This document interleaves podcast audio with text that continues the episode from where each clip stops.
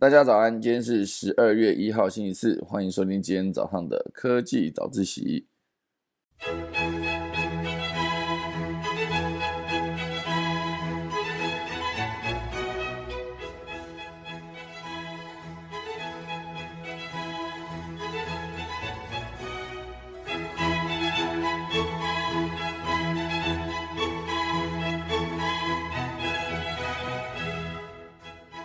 好的，今天科技早起要跟大家分享的内容呢，第一大段会跟大家聊到，就是我们的 Google 即将进军菲律宾这件事情非常重要，因为 Google 其实持续不断的在海外，哦，就是建制他们的服务，持续把自己呢从一个机车的制造商转变成一个能源转换供应的平台。我觉得这件事情非常重要，因为其实很多时候你创业就必须先清楚知道。自己的优势在哪里，以及真的要把自己的公司带到哪里去？好，所以清楚的定位自己的公司呢，我觉得是一个非常重要的一个出发。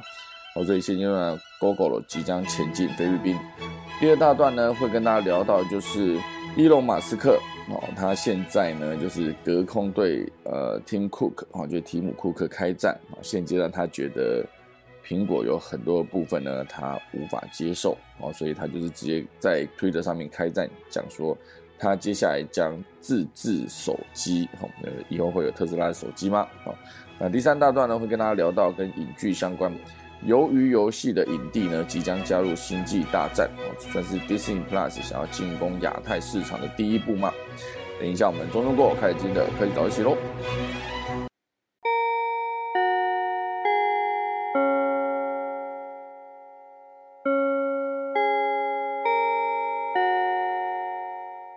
好的，非常开心啊！今天在十二月第一天呢，我们的科技早起呢准时开始，准时到不行。我告诉你们，哦，十分说十分开，就就十分开。接下来我们就来看哦，整个十二月我们到底会准时多少天哦？有没有可能连续准时两天呢？是非常有可能的哦。十二月之后，改过自新，洗心革面，重新做人，好不好？你看节目就是准时开始。啊，就是至少啦，绝对持续到十二月二号，就是没有问题了。明天会准时开始，明天要讲商业周刊嘛，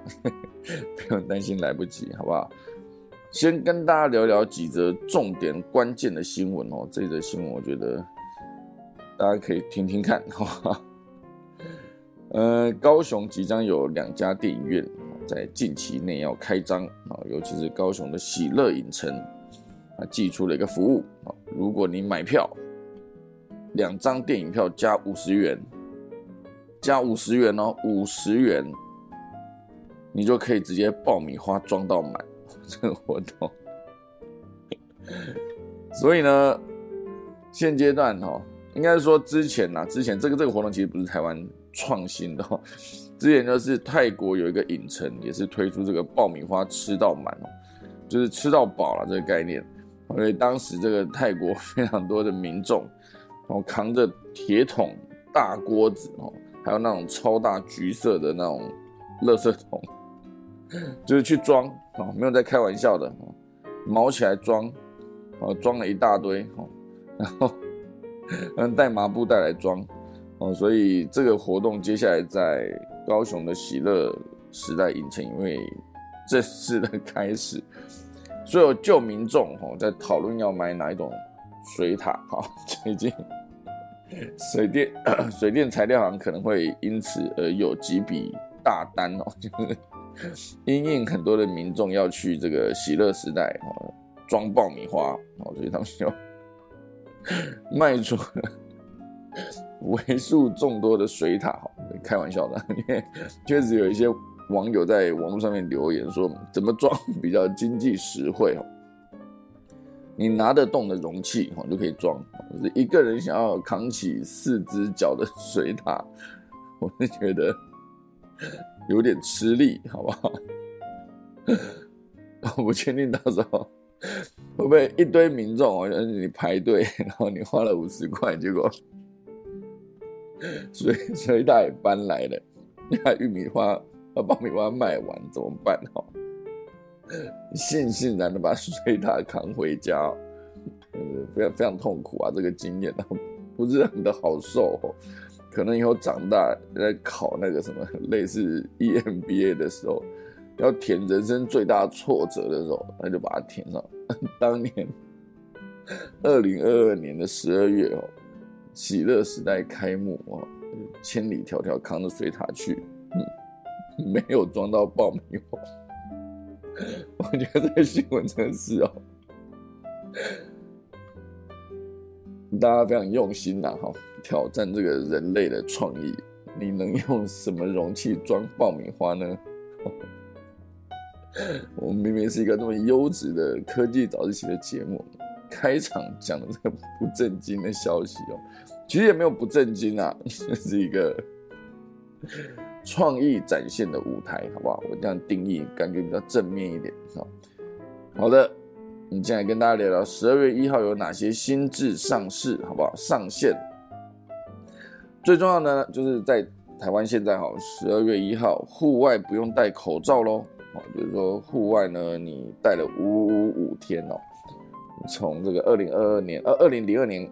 二不是二零二零零二年太夸张，从二零二零年啊，就是规定户外要戴口罩到现在，已经一年多了。我，都快两年了，终于呢到了现在哈，十二月一号啊，正式户外是解封的状态，所以户外不用戴。那室内严格说起来还是要戴，不过有一些淡书你可以不用戴。就是第一个啊，那个口罩。那关于手摇饮哦，也在十二月一号禁止使用一次性的塑胶杯喽。那另外还有一个新制，就是如果你想要买零股。啊，就是灵骨撮合只要一分钟，就是这几个重点，总共有十项，也来分享给大家。我先从这个呃，灵骨交易撮合时间缩合缩短为一分钟，这算是算是证交所公布的，那将在今年的十二月十九号。调整这个零股交易撮合间隔时间啊，由现行的三分钟缩短到一分钟啊，这是这个。那还有一个重点也是哦，微型电动二轮车挂牌纳管，如果你是电动车，车辆将悬挂前二后五的白底绿字啊，这个车牌。如果没有领到这个车牌的民众呢，将被处以新台币一千两百元以上三千六百元以下的罚款啊。然后还有一个是汽车未保强制险扩大举发，好，这要怎么举发呢？因为你看车子骑过去，你没办法判断它到底有没有保强制险哈。好，还有十二月一号起呢，台北市内啊，整个饮料店禁止使用一次性的塑胶杯喽。所以这个一个月的时间，让大家习惯一下这件事。到二零二三年的元旦，也就是整整的一个月之后，这个连锁便利商店和连锁素食店，哦，至少要有百分之五的门市提供这个循环杯的借用服务。我觉得以后要用循环杯来装了的意思，哈。好，然后还有这个台北市的 U Bike。U Bike 一点零啊，因为现在有在台北市骑 U Bike 就知道，U Bike 一点零跟二点零呢，持续在各个站点哈去做替换。我觉得原本这边是 YouTube 的一点零，然后就是呃不是 YouTube，U Bike 一点零，然后就在旁边盖了一个 U Bike 二点零，然后还写的清楚，就是 U Bike 的一点零跟二点零还车的时候不要还错。那如果说接下来在十二月三号。所有的 U Bike 一点零的站将全部停止服务，而改变成 U Bike 的二点零哦，这样大概以后就不用担心还错的问题哦。所以在十二月三号到六号，U Bike 一点零的空车柱呢还是可以还车，然后从十二月七号开始啊，应该说十二月十号开始，U Bike 一点零呢就是全面无法在台北市归还喽哦。所以以后这个比较影响比较大的是如果。像以前呢，新北市哈、台北市哦，就是有 U bike 全部都是 U bike 一点零嘛，所以你想要从新北市骑到台北市哦，没问题，新北市开始骑一点零，骑到台北市，然后就还。那现在以后如果台北市没办法还一点零的时候，这一些要从新北市骑 U bike 进台北市的民众们呢，就要注意喽。以后十二月十号之后呢，就没办法还了。所以有没有可能以后这个新北市也要全面换成二点零系统呢？啊，如果说之后骑错哦，需要厂商调度的话，会需要付三百五十块的调度费啊，这是这个。好，还有一个是，哦，怎么都是针对台北市哦？台北市汽车停车收费无纸化，以后呢，在台北市就不用再看到那个停车费的单子哦，有个盖章的，不用看哦。所以接下来呢，就是，哎，以前我我听过一个这个方法，我觉得蛮奸诈的哦。他就是，比如说他自己停车，好，然后别人也在停，然后他就去把别人的那张停车单哦放在自己的挡风玻璃上，哈，那这时候就是他就实验嘛，看看会不会，呃，那个对停车费的那个来盖章的人呢没有仔细看清楚，那他如果一直盖章的话，哎，盖的其实也是另外一辆车，哈，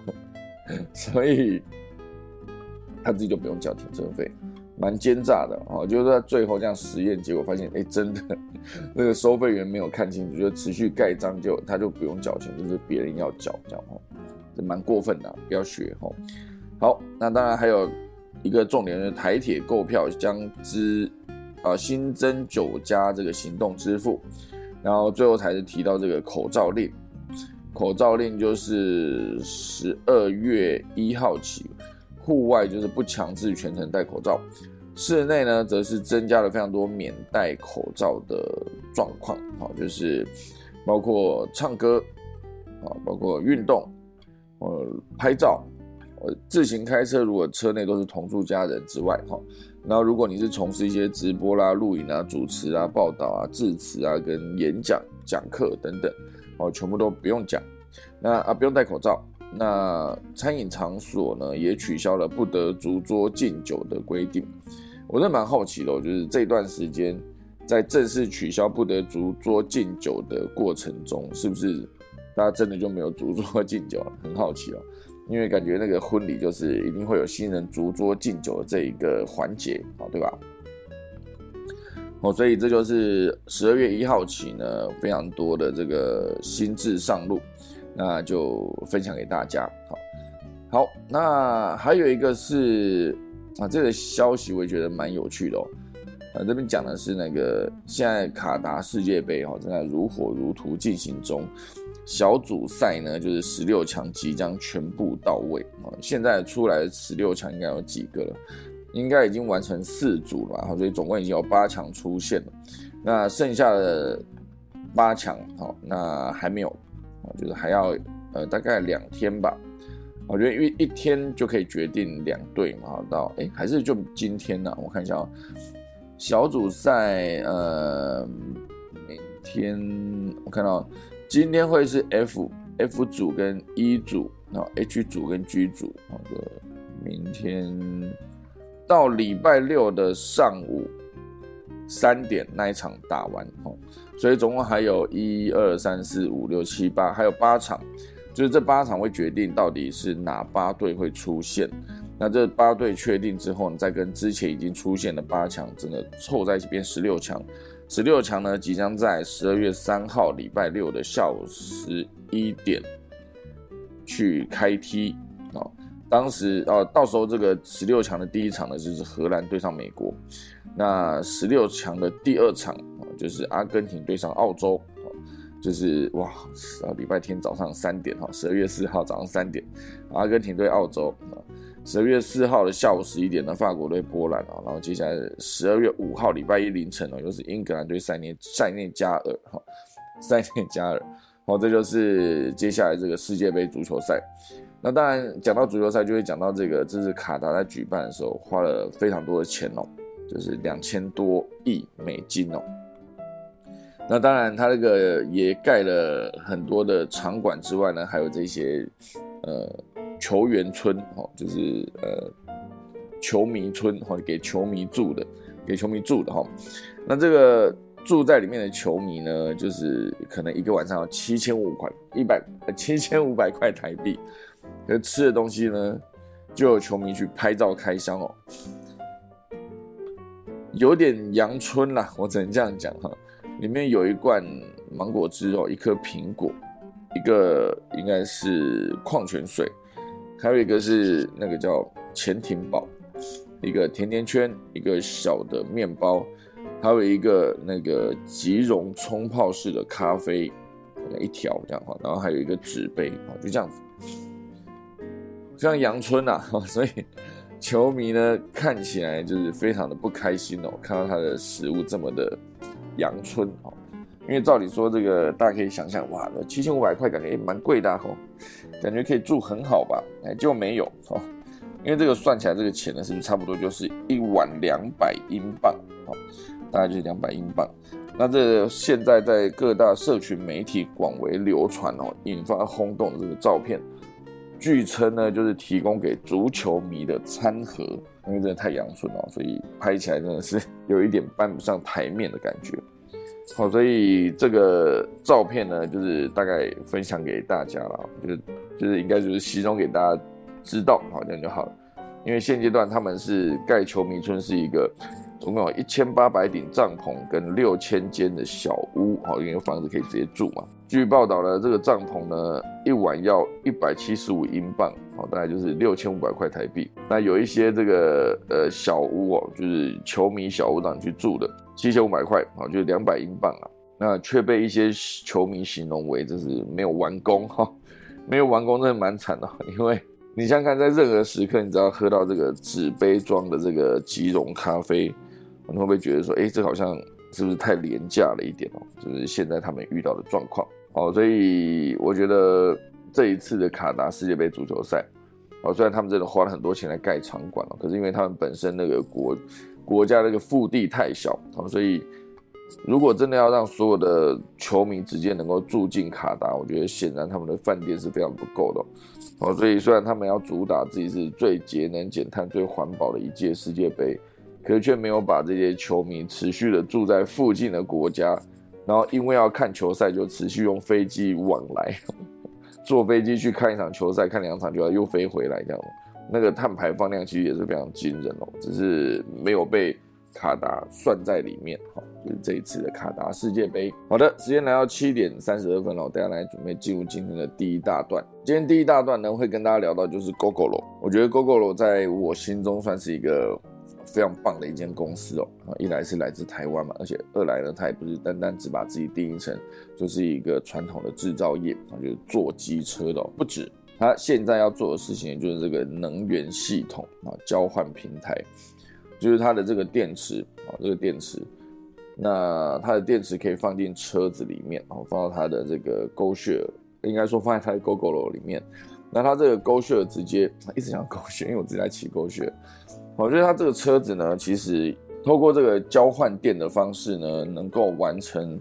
让所有的车子跟车主呢，在移动的过程中都能够有电哦。那有电的时候，其实你就不用担心说这个车子哦，就像就像你机车骑到没油一样啊，你会觉得非常的焦虑嘛。那你的车子如果持续有电的话，这个交换的这个平台呢，就是它持续不断投入巨资打造。因为真的要做到这件事情，其实真不容易啊！你要建置一个换电站，而且现在全台湾基本上，你环岛也完全不用担心说会在哪个地方没电哦。因为早期如果这些换电站只在台北，那你可能就是离开台北市的时候，你就会担心说，哇，之后如果没办法换电怎么办？就像现在这个呃特斯拉，好，它的超级换电站呢，也在呃很多的地方啊，啊，比如说花莲、台东哦，就是很多点都会有特斯拉的换电站。那更不用说这 GoGo 的它的 Go Station 了，这个电池交换站非常快速的在全台湾建制完成，而现在呢正式要进驻马尼拉了哈，就是在菲律宾。因为这个 Go Share 应该说 Go Station 的这个电池交换站呢，它的方式就是把电池从机车上拿出来，然后放进这个换电站里面，然后它就会自动把充满电的电池呢再把它吐出来，你就可以直接使用。短短数秒内，哦就可以完成这个能源补给，哦这一点跟特斯拉的充电这个逻辑是不一样的，哦充电就是电池是你自己的嘛，那它会持续的用这个高瓦数的这个充电哦，直接让你的车子快速有电之外，再怎么样，它也是必须等待三十分钟左右。所以以这个 GoGo 的 Go Station，当然它的换电逻辑是不一样嘛，换电跟充电本身在耗费的时间上面呢就是不一样的。那当然现在这个 GoGo 进军马尼拉有一个重要的任务哈，就是致力于降低燃油车辆在菲律宾物流业的使用率。好，如果以后在，因为其实我自己在想啊，如果整个马路上面全部都是这些电电动机车。那其实就不用担心会有废气排放的问题哦，而且其实电动机车在移动过程中相对比较安静了，啊，马达声然后会比引擎声还要小，哦，所以持续的在各地降低呃燃油车辆的碳排放，其实我觉得也对整个环境是好事，所以就是 GoGo 进军马尼拉。那当然，如果之后这个所有的 GoGo 的电池交换系统旗下这个机车哦，可以直接替换掉他们的外送车辆，那接下来就可以，因为这些外送车辆其实是很密集在街道上面移动嘛。如果可以哦，这个电动化呢，就可以让呃菲律宾哦，让马尼拉的碳排放也可以降低不少。所以现阶段政府也非常乐见把 GoGo 这个成功的经验呢带到菲律宾以外的所有地方，就是持续把这个能源啊，应该说把这个技术跟这个平台输出到全世界。有这个 know how，就有办法让全世界碳排放减少，让马路上面的空气更清新的同时呢，也不会这么吵。会不会以后有一些重机其实也是马达的重机哦，就是电动重机？我我觉得那重机绝对加速应该也是非常快的哦。那这个重机以后有没有？哎，重机的逻辑是什么？因为以前那个用碳排放量来算，哦，五十 CC 的，就是绿色牌子啊，绿底白字的轻型机车。那一二五的就是重型机车嘛，哈，就白底黑字。再上去如果是二五零或者五百哈，这些机车全部都好像就是黄牌哦，黄牌还是红牌哦，我忘了，就是这些重机。是用它的排气量来算哦。那如果说以后这些机车全部改成电动了，那会不会有重机的产生呢？还是它的形式是那个跑车的样子，外表看起来像跑车的样子，可是实际上它用的也是电动的马达哦。那如果是那种跑车的话，它的电池要放哪？这应该是蛮多人想要好好把它设计出来的。如果查电动车的重机呢，我很好奇。呃，动重机哦，有有这样子吗？纯电重型机车哦，有这种哦，纯电重型机车有一个时速两百的电动重机哦，我知道怎么念呢？哦，这个呃，Energica，Energica 是这样吗？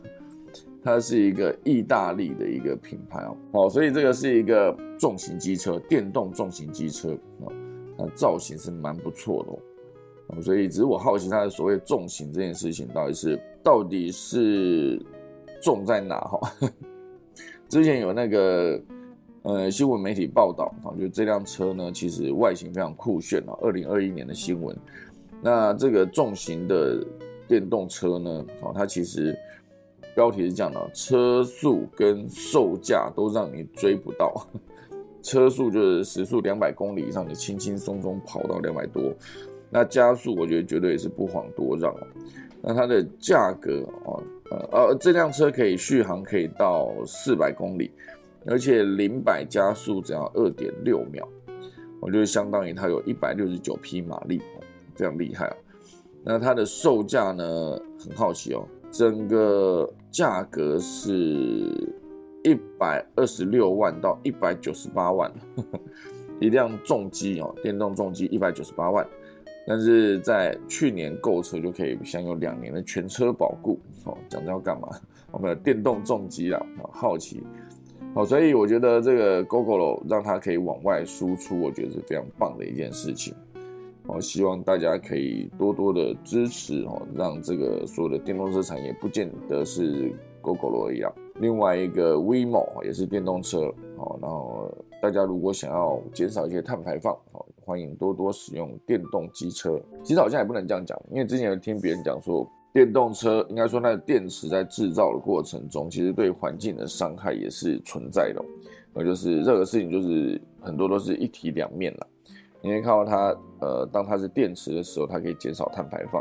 可是你要把这个电池制造出来，就像之前太阳能哦，太阳能感觉可以，呃，减少非常多燃煤产生的二氧化碳。可是太阳能呢，你在生产太阳能板的时候啊，其实在生产的过程中，对环境的影响也绝对是存在的。好，就看大家如何抉择了。好，那这就是今天第一大段哈，聊到这个 Google 的这个技术 know how 往国外输出。那当然，另外一个关于输出的，还有就是我们的台积电。台积电现在就是有持续有工程师在美国啊去做建厂，第一代的工程师直接进去进驻，那就会有被讨论到说，会不会是台湾的人才会被掏空呢？因为台湾的人才如果持续往国外移动的话，确实就会被人家讲说，我们的人才外流之后该怎么办啊？结果显然啊，刘德英觉得这件事情哦，不是现阶段应该要担心的，因为他说台湾还有五万多位台积电工程师啊，那这些台积电工程师还是这个研发设计的一个重要的人物，那就不用担心说人才外流的问题哦。哦，所以现在哦，就是但对我自己来说了，我觉得很多时刻呢，就是你离开台湾哦，你你如果有本事哦，你离开台湾，你绝对可以证明自己的身价。那我说的有本事，当然就是在各个地方，假假设在国外，你面对的竞争绝对是更激烈的。好，这是刚好带到就是新加坡，明天可能会跟大家分享。新加坡这个城市哦，现在在这个疫情过后，然后全球经济放缓的情况下，它持续有高的一个经济表现，那就是因为它有足够多的人才。那这个人才到底要如何被吸引进来呢？有很多的领域哦，跟美港，我觉得都必须要顾到。像之前美国之所以一开始这么强大，是因为它的移民政策确实吸纳了非常多顶尖的精英人才。那台湾如果也想要把精英人才吸引至台湾来，那一定要有这些相对应的产业，让他们有发挥的余地跟空间。所以现在这个台积电哦，之前在熊本设厂，在美国也设厂。当所有的台积电的顶尖工程师第一批都直接往海外移动的时候，到底会不会造成台湾的人才被掏空了？啊，就非常多人讨论这个问题。那这个是刘德英，也就是台积电的董事长给出来的回复。好，正式进入今天的第二大段哦。第二大段讲的是跟苹果有关的内容哦。哦，当然是从这个伊隆马斯克哦，就是在推特上面发文，直接艾特这个提姆库克，呛说苹果有一些他不满的地方。接下来，伊隆马斯克说：“我接下来要自己做手机。”哈，因为这是十一月二十九号，伊隆马斯克就在推特昭告哈自己被苹果欺负。说苹果威胁他要从 App Store 下架 Twitter，借着推文呢向这个苹果发起这个舆论攻击。那当然从 Apple Store 这个角度来看，Twitter 可能会因为违反内容审查规定跟存有疑虑的内容遭到审查，甚至下架。这就是你要使用人家的平台啊，那你就必须遵从人家的规则。那当然这个规则也不能无限上纲，就像之前。嗯，有一些 EP Game 哈，他是专门在做游戏的，他也在呃抨击苹果说，呃抽了过多的这个金钱，就是拆账啊，应该说他拆账抽成抽成过高。那但，苹果对应用程式抽成过高这件事情，其实也是伊隆马斯克不满的原因，因为抽成呢不仅限于在 App Store 下载付费软体的时候。连购买虚拟商品都需要经过苹果的管理哦，所以这件事情对伊隆马斯克来说非常的不满哦，所以他甚至直接发了一个 What's going on here 哈，at Tim Cook，就是说怎么回事啊，Tim Cook，这是十一月二十九号哈，伊隆马斯克就是在推特上面开炮，他在推特连发数则推文哦，宣称苹果已经停止在推特上面投广告，并且透露。苹果还威胁推特即将从这个 App Store 下架，但是没有告诉他原因。哦，这就是伊隆马斯克拿着喇叭昭告天下的一个方式。甚至呢，他还发起了一项投票，这也算是某种程度的舆论攻击了嘛。好，就是这个投票的内容是：苹果是否该公布所有影响客户的审查措施？那这个投票在短短五个小时内。吸引了一百二十二万人投票，其中百分之八十五哦，就是表示应该要公布哦，哦，百分之八十五哦，就非常多啊！现在已经两百二十二万人参与投票了，很快哈，两百二十二万人又多了一百万。那当然，这就是伊隆马斯克对于苹果现阶段所有不满。那当然有其他的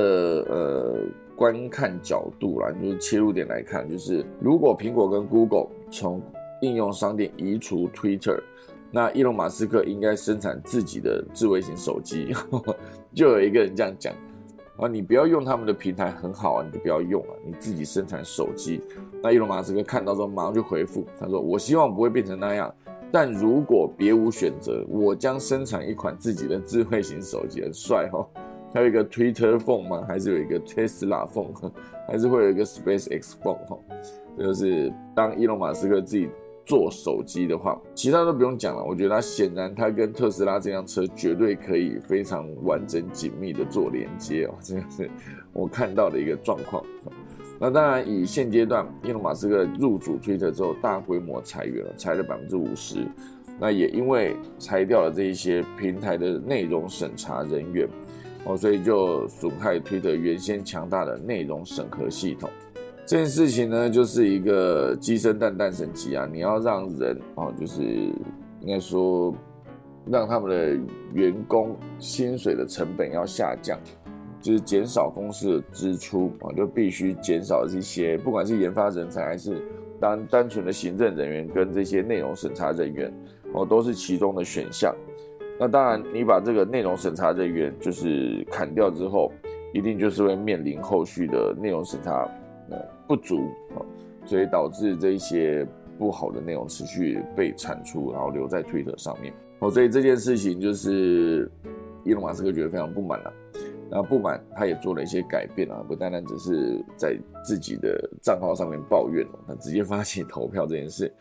那针对这个苹果的应用城市商店抽成到底够不够高这件事情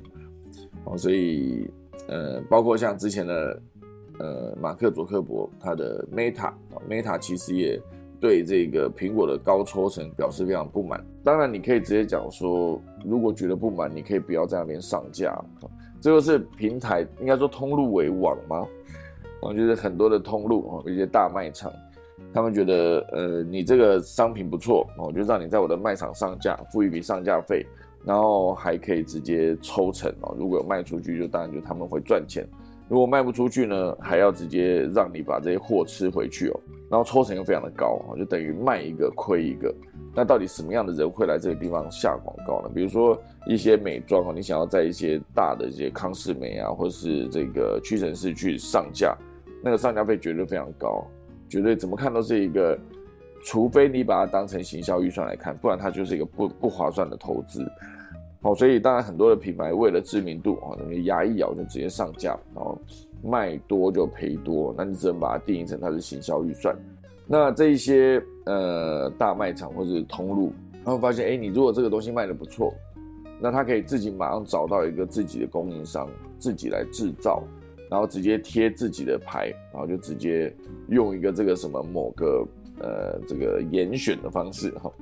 像之前家乐福有家乐福严选嘛，大润发也有大润发自己旗下的自有品牌，那这个自有品牌呢，就有很大的程度可以把这些爆品哦的红利再赚回来，因为它绝对可以卖的比这个来上架的厂商便宜，哦，毕竟它不用再付上架费，绝对更有竞争力。那也有一些对大家来说就是商品的忠诚度没这么高的，比如说卫生纸，我觉得都差不多，那我就。不一定一定要去买那种就是品牌卫生纸，我可以去买这些量贩店啊自制的卫生纸哦，他们自己的品牌，我觉得如果没差太多的话，而且价格又便宜哦，所以某种程度上来说，就是你掌握了这个接触到消费者的最后一里路，你是一个通路，是一个成功的平台，那你当然就是有机会在这个价格战上面呢，去让自己非常有竞争力啊，这是他之所以打造这一个呃。平台或是通路一个最重要的点，好，好，所以接下来呃还有另外一则是跟苹果有关的，这则消息的标题是这样的，就是苹果正在变成他自己最讨厌的那个那个样子，好，因为之前贾博士的精神呢，就是我这个苹果的产品，或者是我这个 App Store，最重要的就是我不充广告，因为重要就是人家所有的使用者想用什么样的服务跟内容，它就是直接放在它最好找到的地方，而不是真的是以广告的方式哦。那当然，最近苹果是持续冲冲刺他们的广告业务，还在这个 App Store 上面呢，服务栏上面增加了广告栏位。啊，不过专家也担忧，苹果如果发展广告业务，有可能会带来负面效果。因为我觉得任何时刻，最终所有的内容产制一定都是，或者网络的服务，各式各样的免费的服务，最终为的目的都还是一样是广告。所以广告其实是一个非常庞大的领域哦。广告的存在之，甚至已经决定了整个，比如说电视内容上面产生什么内容。或是一个网络，或是一个比如说传统的电影院等等，每一个领域都是跟广告有关的。那当之前 Gmail 啊、Google 的服务啊、Google Map 让你免费使用，最终还是为了收集资讯，然后来做更完整、精准的广告投放跟跟推送啊。这件事情我觉得本来是无可厚非啊。不过对于苹果来说，贾伯斯哦这个创办人一开始就表示。无广告就是苹果精神的一部分。哦，这是他在二零一一年开发者大会上面发表新的电子邮件服务的时候宣称：“我们要打造自己也想用的产品，而且我们不想要广告。”这就是之前的贾伯斯哦，他有提到的。而苹果的现任执行长库克哦，也对依赖广告的免费服务嗤之以鼻哦。他说：“强化苹果用户啊，注重用户隐私的形象。”他甚至不止一次表达这个观点啊！如果线上服务是免费的，你就不是消费者，而是产品哦。这句话讲的非常重。他怎么讲？就是应应该就是说，你使用了免费的，假如你使用免费的 Gmail，你使用免费的 Google Map，那你在使用的过程中，你把自己定义成使用者嘛？毕竟你使用这个服务，对不对？不对，哦，因为你在使用的过程中，你留下的所有的资讯，啊，包括你在搜寻的过程中，啊，你找什么资讯，用什么样的关键字。然后你在使用 Google Map 的时候，你查询哪一些地点啊，哪一些餐厅，如何使用，全部都是被记录下来啊。包括你在看这个 Netflix，你在看的过程中，你的所有的操作，比如说哪个地方你快转，哪些哪些地方你回放，或者哪些地方你直接关掉，它都有助于判断这个剧它到底在哪个地方吸引人，然后进而从这个角度出发，去在脚本上面。哦，去迎合这样子的观众观看情境。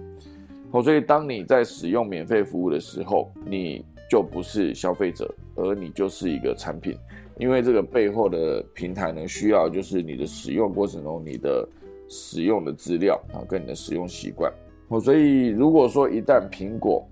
变成他自己最讨厌的那个样子，哦，就想到之前小时候有听过一句话，就是希望长大以后不会变成我们讨厌的那种大人。往往这样讲的人，最终就是变成自己讨厌的那种大人。这句话真的是蛮重的，曾经讲出来就觉得蛮青春热血，可是最终哈，大人之所以在那个时候被你定义成大人，是因为他扛了一些你看不到的责任，然后他想要做的事情跟他所有的决策，绝对也没有那么简单哦。你你背后面应该说，你身为一个老板好了，老板跟员工他的概念是不一样的，员工就是领薪水嘛，啊，你不用去管其他的人的生计。那如果说你今天是一个老板呢，你就会去思考说，哇，我旗下的一百个员工，就代表可能是一百个家庭这样，那他压力就是绝对非常大。哦，所以总之呢，每一间公司都有他们自己的一个公司文化。如果苹果一开始没有要以卖广告来看增加获利的话，现在如果转向做到这个地步，哦，可能之后营收会增加，可是会失去一些用户的信任，哦，绝对就是一个两面刃，哦，可以这么说。好，准备来进入今天第三大段了。我现在时间来到五十五分了。第三大段呢，要跟大家聊到就是迪士尼，好，他在十一月三十号举办了这个二零二二亚太内容发布会，聚集了大概亚太地区的近四百间媒体到场，也分享亚太地区的原创内容合作注意细节，到底有哪些值得关注呢？这个我觉得。亚太地区绝对是迪士尼 Plus 或是 Netflix 接下一个很重要的重点战场。那这一次这个发布会上面啊，最大的亮点就是有主演《鱿鱼游戏》的韩国影帝哦李正宰，他也亲自在影片中惊喜宣布将加入这个《Star Wars》星际大战的最新影集。那曾经参与这个《梨泰院 Class》的一个韩国演员哦，就是朴俊旭啊，朴旭俊，很念错。朴旭俊也确定将加入《惊奇队长二》的一个电影制作，哦，所以这些明星们呢，持续跃上好莱坞的大舞台。像之前，呃，若以华人来看，呃呃，梁朝伟啊，梁朝伟加入漫威啊，演出这一个上汽哦，上汽里面的这个原本定义成应该是个反派啦啊，不过为了中国市场嘛，他就把这个呃梁朝伟那个角色呢，就是。把他的这个呃反派的一面哦，再把它削弱一些，让他更亲民哈，不要让所有的激怒，不要激怒所有的华人啊。简单讲，那我觉得梁朝伟在里面演出，我也是觉得非常棒啊。只是他的身高跟他的整个体型呢，如果要演一个反派，感觉好像应该还要再壮一些哦。就跟我们之前看到的呃西方的反派啊，像萨诺斯是一个很好的代表，他把一个人的。很大只的力量啊，跟他体型的呈现，好，所以现在这个韩国的所有的明星艺人们也都纷纷跃上国际版面。像之前的 Black Pink，Black Pink 其实也有专门在分析他们之所以可以红到全世界的原因。哈，从女力出发，却不以女生柔弱的那一面切入，而是以一个女力啊，就是他们的歌也不是那种柔柔亮亮、可爱风的那种，绝呃绝对就是一个。重节奏啊，然后呃很多的部分副歌也都采用英文，哦，所以在全世界的流通上面呢就没有太多的一个阻力。那再加上他们几个呃成员们哦，英文都非常的好嘛，就是可以直接英文受访，不需要翻译哦，光这件事情就可以拉近非常多的距离。好，所以现阶段这个迪士尼 Plus 呢，在呃，截至二零二二年年底啊，在迪士尼 Plus 上面观看亚洲原创影剧作品的总时数，已经是一年前的八倍之多了啊！所以二零一一年到二零二二年啊，增加了八倍啊！亚洲原创影剧作品，好，所以这个追求串流龙头的利器，接下来呢，这个呃迪士尼 Plus 将端出五十部原创作品。因为迪士尼有表示说，亚太地区已经成为原创内容的战场啊，这些需求呢，全部都是由观众所驱动，特别是在韩国跟日本哈。希望有一天我们台湾的市场，台湾也是两千三百万的观众嘛，也可以被，也不能，也不能说都是观众啊，就是潜在观众绝对就是台湾所有的人嘛，两千三百万，所以亚太区啊，绝对就是呃他们下一个兵家必争之地。这个五十部亚太区的原创作品也囊括了喜剧、奇幻、浪漫、科幻、犯罪到恐怖等等类型，然后还有一些来自日本、韩国、印尼哈等等的综艺节目跟纪录片，还有动漫。那希望台湾的作品呢，也可以多一点登上国际哦，就像在迪士尼 Plus 或者在 Netflix，如果可以直接把内容上架在这上面，那可以把台湾更多的风土民情呢。透过这样子的方式呢，接触到全球的观众，也让台湾的台流呢、华流，台湾的这个内容曾经也是全世界华人的中心嘛。所以我觉得这件事情也不用妄自菲薄，有好好的找到对的方式，找到足够多的资源哦，接下来一定还是可以再次被世人所看见。好啦，以上就是今天的科技早起啦，好，准备来进入今天的农民历。今天是十二月一号，也就是农历的十一月初八。今天呢，宜嫁娶、开光、出行、解除、出火、拆卸、安葬、除福、成佛、祭安床跟置产，好，就这两个。好，以上就是今天的科技早起啦，准备来打下课钟喽。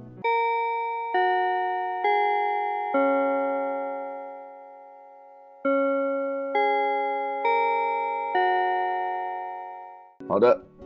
感谢大家收听今天的科技早起啦！我们来看一下今天的 Run Trip，到底聊了什么？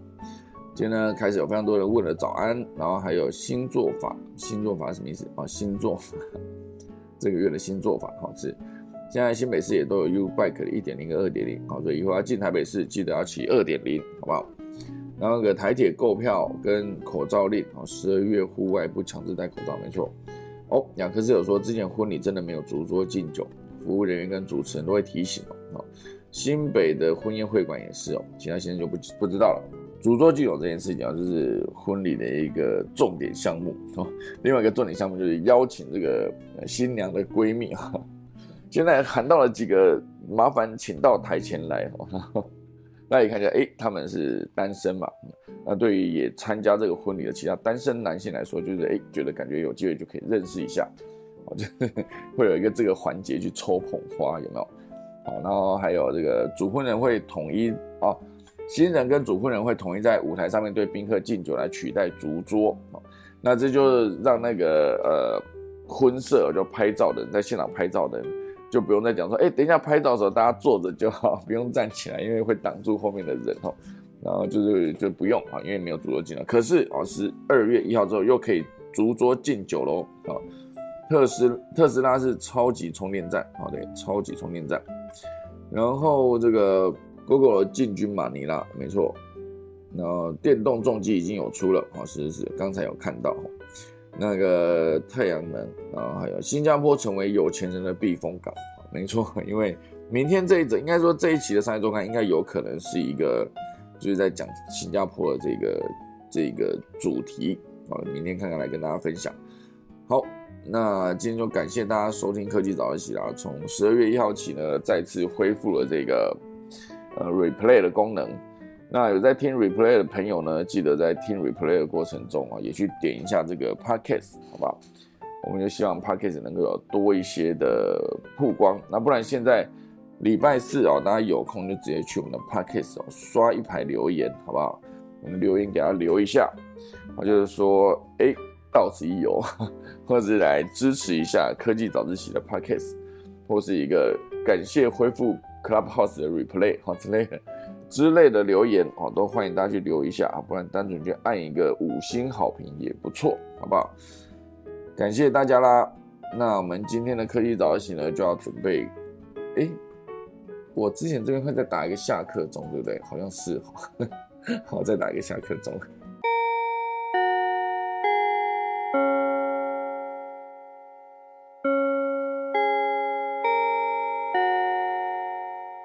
好的，今天就谢谢大家收听啦，我们的科技早起，明天十二月二号礼拜五早上再见，大家拜拜。